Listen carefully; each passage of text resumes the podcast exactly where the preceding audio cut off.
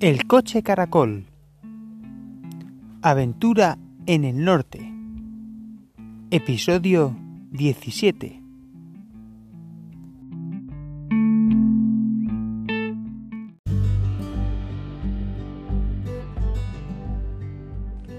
Pues ya ha amanecido aquí en Ocebreiro. Hay una mañana preciosa, muy luminosa y está se ve todo las vistas y la distancia perfectamente y bueno, la verdad es que da un poco de pena marchar con un día así tan soleado, pero bueno, a cambio también la verdad es que se va uno así con el buen recuerdo del lugar y además también da menos pereza conducir de esta manera y eh, ir haciendo paradas para visitar los distintos pueblos que tengo previstos. Esta noche ha hecho bastante frío aquí en Odebreiro, sobre todo porque en parte había dejado los crucedores de la parte delantera del coche caracol sin poner con dos motivos. El primero, que quería que me despertara la luz del, amanecer, aunque al final me ha acabado despertando la alarma de emergencia que me había puesto a las 10 de la mañana, por si acaso me quedaba dormido, se ve que estaba muy cansado de la excursión de ayer. Y por otro lado tampoco importaba que bajara un poco la temperatura, porque así tenía un pretexto para probar la calefacción. Durante la noche me desperté, eh, yo creo que en parte por el frío, y me marcaba el termómetro 12 grados, en ese momento estaba durmiendo con el saco abierto a la mitad, simplemente como una manta. Entonces puse la, puse la calefacción y rápidamente se caldeó la furco eh, sin, problema alguno. Curiosamente me di un error al arrancar, pero vamos, luego llegó a calentar bien. Tengo que revisar cuando vuelva a casa eh, qué significa ese error.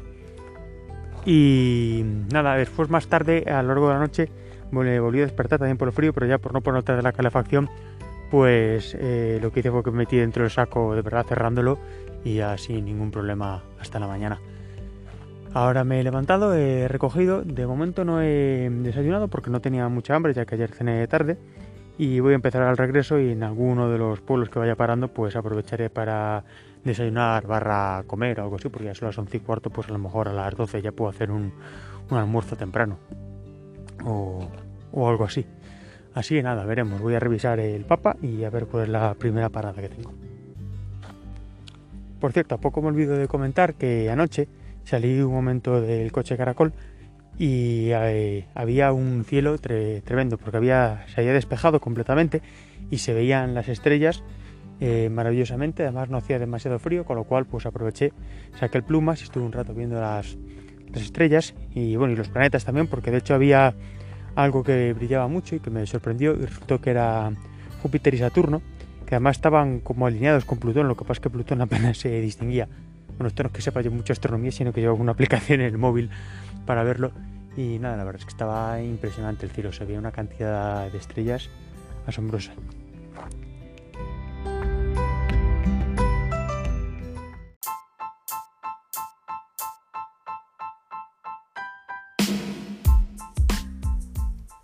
La primera parada ha sido en Villafranca del Bierzo. Se supone que yo debía haber pasado por aquí cuando hice el camino a Santiago, pero la verdad es que no tenía mucho recuerdo del lugar, con lo cual por eso he decidido parar a visitar el pueblo. Y efectivamente, pues debí pasar, pero, pero casi sin detenerme, porque la verdad es que no, no recordaba apenas nada. He estado viendo la colegiata, que por fuera estaba en obras, pero bueno, la fachada, pero vamos, se podía ver por dentro. Luego también me he acercado a ver el castillo, pero estaba cerrado, no había más ningún cartel con horarios, nada. Yo no es que regularmente no se puede visitar o, qué, pero bueno, lo puedo ver por fuera. Me ha llamado la atención, eh, sobre todo las, eh, los torreones, había ventanas con unas eh, rejas de barrotes que me recordaban mucho a las del Lexín Castillos. Estaba muy, tenía pinta de castillos y tal cual de, de dibujos. Y luego también me he acercado a ver, cerca del castillo estaba una iglesia de Santiago, que aparentemente estaba abierta cuando cuando he visto el castillo, pero cuando he llegado yo de repente, en algún momento que no me he dado cuenta, han cerrado la puerta y ya no he podido entrar. Con lo cual, pues, pues no lo sé. Eh, yo desde lejos sí que la he visto abierta, pero han debido cerrar para comer o algo. Y nada, desde allí he vuelto ya mm, caminando hasta donde tenía el coche caracol, aquí que lo he aparcado un poco a las afueras, entre comillas, cerca de la playa fluvial, que había un parking grande. Y bueno, pues voy a continuar la ruta. Ah, de hecho, a ver si consigo algo de pan para hacer un bocadillo, porque aquí, no sé, he estado mirando las panaderías, pero estaban prácticamente desprovistas, solo quedaban barras normales. Se ve que la gente rampla con el pan, con lo cual a ver si de camino pillo algún supermercado grande por la carretera y consigo pan para un bocata.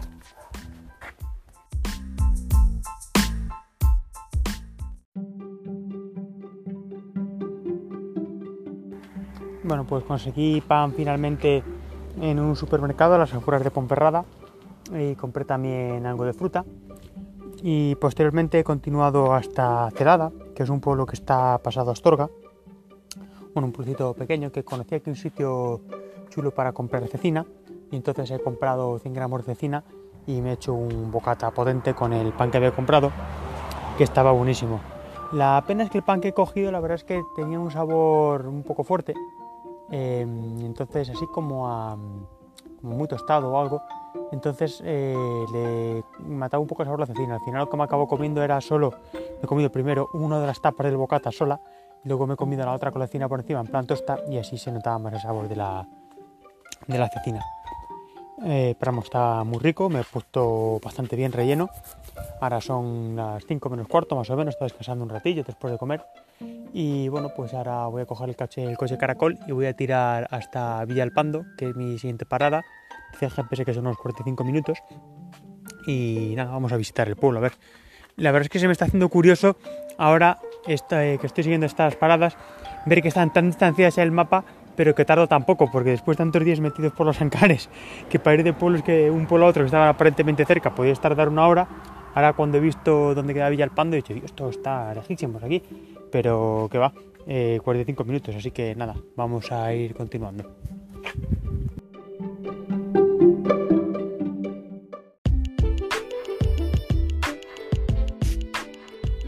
Bueno, bueno, bueno, es increíble ver lo que cambia el clima con solo conducir un par de horitas por la autovía. Parece mentira pensar que esta mañana estuviera con un forro puesto y con pantalón largo. De hecho, o sea, me puse el pantalón largo para salir del coche caracol, pero luego ya antes de, iniciar el viaje, en previsión del calor que iba a pillar, me puse el pantalón corto e hice bien, porque claro, aquí pues ahora he llegado a las 6 de la tarde a Villalpando y bueno, marca el termómetro 28 grados a la sombra, pero vamos, hace, hace bastante calor. Eh, está dando una vuelta por el pueblo y la verdad es que me sorprende ver que este pueblo, por lo que he estado viendo, debió ser muy importante en la, Edad Media, entre los siglos XII, XIII, eh, porque de hecho tiene restos de arquitectura bastante impresionantes. De hecho, fue un pueblo fortificado, tiene unas murallas bastante grandes y se conservan todavía dos puertas de, de esta época y también tiene una iglesia mudéjar muy, muy amplia, pero es curioso porque en la zona que correspondería a lo que es el recinto amurallado interior, no he visto que quede más allá de, la, de esta iglesia y de las puertas, que queden edificios o casas de la de época medieval. Es como si se hubiese caído todo el pueblo y lo hubiesen construido ya nuevo y el resto de arquitectura es posterior. Yo diría que todo aparece del, pues de siglo XIX, o sea, del siglo XX, si acaso tienes del XIX, pero vamos, casi todo muy, muy, muy, muy, muy, muy moderno, lo cual contrasta muchísimo con, con las puertas eh, de, las murallas. He estado mirando en internet, en Wikipedia, a ver si he encontrado alguna explicación para esto, pero la verdad es que no, no he encontrado nada y los paneles que había cerca de las puertas explicando la historia y cómo se habían restaurado no decía tampoco nada, con lo cual pues me quedo, me quedo un poco por la duda tendré que seguir investigando más adelante. Ahora voy a continuar la ruta y la siguiente parada creo que va a ser Urueña.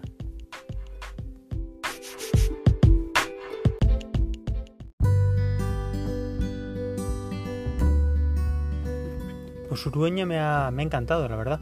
La ciudad es muy bonita, em, arquitectónicamente como ciudad, digamos Conserva, yo diría que toda la muralla alrededor, muy noche no falta ningún cacho.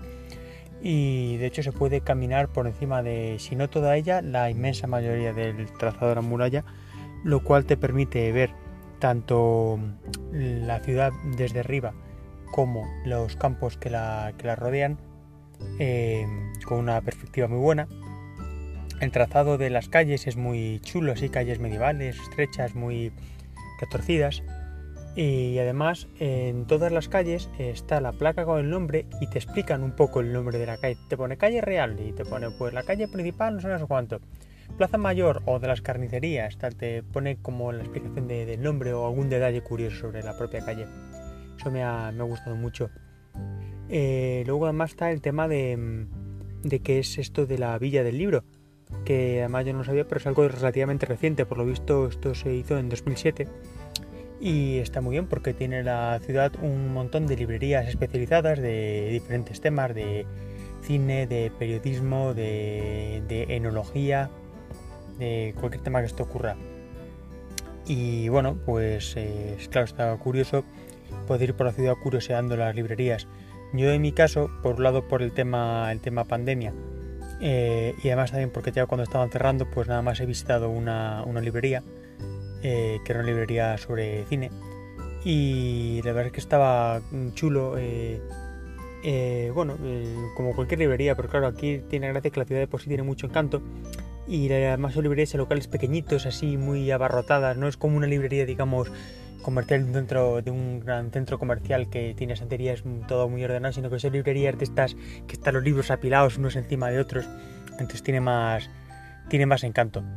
Eh, de hecho, además en mi caso, que hace tiempo que me pasé a la lectura digital, pues claro, hace tiempo que no iba por una librería y esa sensación de decir, ay, a ver este libro, tal, que te llame uno, a ver un título, un, una portada que te llama la atención y ay, a ver de qué trata, qué cuente, no sé qué.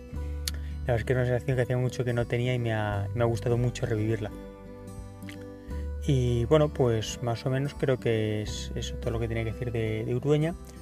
Y ahora voy a continuar eh, la ruta. Ah, bueno, también me he olvidado de comentar que las paredes de muchas, de muchas casas y edificios hay fragmentos de, novelas eh, y de distintos libros escritos y hay eso como, como párrafos, eh, un poco al estilo de lo que hay en el barrio de las letras de Madrid eh, pues aquí lo tienen puesto así en las paredes, además con caligrafía antigua y tal, muy, muy bonito, muy integrado con la estética de la ciudad. Y bueno, ahora voy a continuar hacia Tordesillas. Estoy estirando un poco el día, la verdad, son las 20.38 ahora mismo. Pero bueno, claro, quiero aprovechar bien ya que es el último día de, viaje, sin contar mañana la, el último tramo de vuelta a casa. Pero quiero, quiero aprovechar bien. Entonces, bueno, como ya tengo claro el sitio donde voy a dormir y lo conozco y eso, pues tampoco me importa llegar un poco tarde. Así que nada, vamos a continuar. Eh, última parada antes de, ir a Arevalo a dormir, Tordesillas. Veamos qué tal.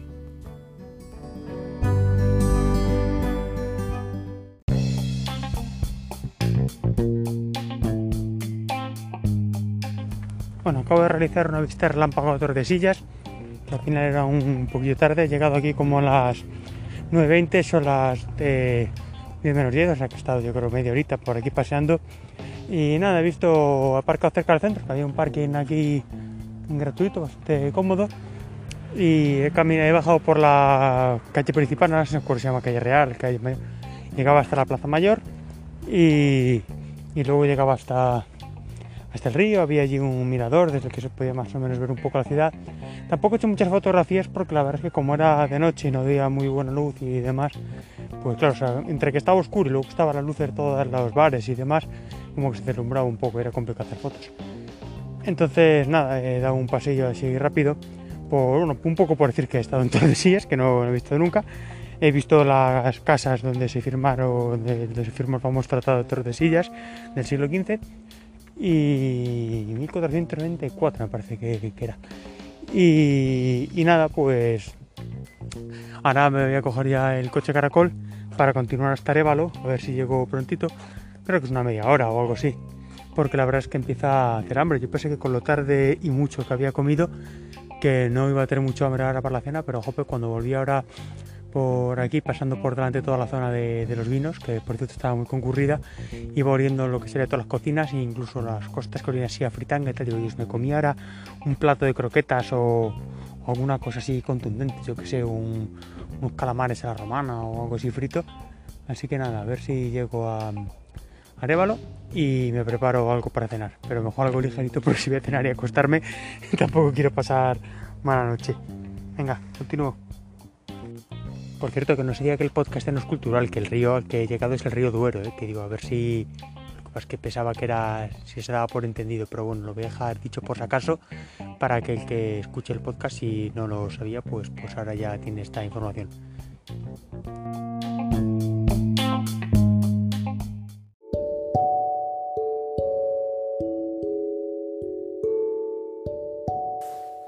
Pues hasta Arevalo al final era un poquito más lo que pensaba, han sido 35 minutos largos, más o menos, que bueno, tampoco era mucho, pero claro, cuando uno va con, hambre, pues la verdad es que se hacen un poco, un poco largos psicológicamente. He llegado aquí a la zona del castillo y había un montón de furgonetas y autocaravanas aparcadas. Esperamos, había hueco de sobra para, para meterme yo también. Y nada, me he aparcado aquí al lado de otra furgoneta. Eh, me he preparado mi cena que ha consistido en unas judías verdes con, con hummus, muy rico, porque tampoco me apetecía liarme mucho con el hornillo y tal, que ya era tarde y además no quería tener que fregar demasiado luego. Y nada, me ha sentado estupendamente, la verdad, porque venía, venía muerto de hambre. Eh, así que nada. Eh, además, lo, he coincidido que al lado tenía una pareja, unos chicos, un chico y una chica muy, muy majos que he estado charlando con ellos. Por lo visto era la primera vez que salían de viaje furgonetero y estaban aquí muy, muy ilusionados. Además habían hecho un super mueble y me quedé impresionado porque en comparación con el primer mueble que me hice yo, bueno, el primero el único que me he hecho yo, estaba súper profesional. Tenía cajones, tenía modo sofá interior, tenía mesa interior que la podían sacar fuera. Se habían puesto unas luces por el techo, la verdad es que unos manitas tremendos. Eh, y nada, hemos estado comentando cosas. Además, casualmente iban a hacer el mismo viaje que yo, pero al revés. Entonces venían de Valencia y ahora iban para, para Galicia y para Asturias. Así que nada, está comentando algún sitio. Les he dicho que pasen por, por la playa de Ortigueira, por Morouzos, que vean los acantilados de Loiva. Y, y nada, está un rato charlando con ellos muy agradablemente. Ahora ya ellos se han ido a acostar y yo me he quedado aquí, pues eso, de chill out, disfrutando mi última noche de viaje viendo aquí las vistas del castillo. Además bastante ambientillo porque claro, como no hace como hace frío, pues está mucha gente con el mismo plan que yo aquí sentados delante de las furgonetas o de las autocaravanas. También disfrutando un poco de la fresca de la noche, que vamos, tampoco hace tanto frío, hombre, yo he puesto así el plumas por tal, por mantener un poco el calor, pero vamos, debe haber 16, 17 grados, o que tampoco es algo muy, muy frío. Y nada, hoy sí que he puesto los cruzadores también delante, pero bueno, sobre todo porque, claro, pues pasan coches por delante gente por delante por donde voy a dormir. Tampoco es plan que me estén viendo mientras duermo, sobre todo porque no me voy a levantar temprano. Así que, no sé, mm, veremos a ver a qué me levanto mañana. No sé todavía si ponerme el despertador o no. Tampoco me gustaría salir muy tarde, porque quiero llegar antes de comer a casa para recoger un poco y eso. Pero bueno, con calma, a ver si me levanto mañana aquí y si hace un buen día y tal, pues si no hace mucho frío, por la mañana pues me prepararé un desayunito con vista al castillo y después aprovecharé para visitar el pueblo de Arevalo antes de emprender ya el regreso final. Y nada, pues voy a seguir disfrutando aquí un poco las vistas y ya me acostaré porque es tarde, son la 1 menos 10 o así. Pero bueno, como estoy de vacaciones, pues todavía hay que disfrutarlo. Vale, buenas noches.